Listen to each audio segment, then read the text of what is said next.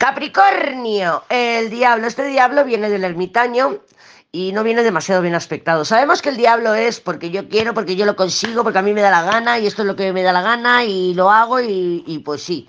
Y el diablo se sale con la suya siempre, siempre, siempre. Si no es de una manera, es de otra. Hace la jugadita, hace la estrategia.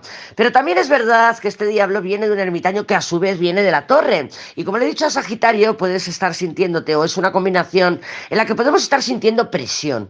Presión por lo que sea. Presión porque alguien nos está presionando por algún motivo, o nosotros mismos nos estamos ejerciendo una presión de algo. Pues quiero conseguir esto y no creo que lo pueda alcanzar, pero yo me estoy poniendo bla, bla, bla, bla, bla, bla, bla, bla, bla. Te pones pasos demasiado largos. Entonces te estaba diciendo, baby steps, Capricornio, baby steps. Vete un paso cada vez, como dicen en, en la, esto de los, de los borrachos conocidos, ¿no? Los alcohólicos anónimos que dicen un paso cada vez. Vete, vete caminando, vete resolviendo en cada momento.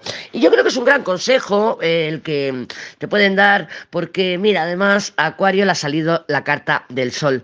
Yo veo al final del túnel, sí que puedas sentirte ahora agobiada, agobiado, con mucha presión, pero lo que te digo, un paso cada vez. Vas a darte cuenta que eres capaz de superar tus propios límites, que eres capaz de superar tus propias resistencias, que eres más fuerte de lo que te piensas y que vamos, además Diablo Sol, ¿sabes lo que significa?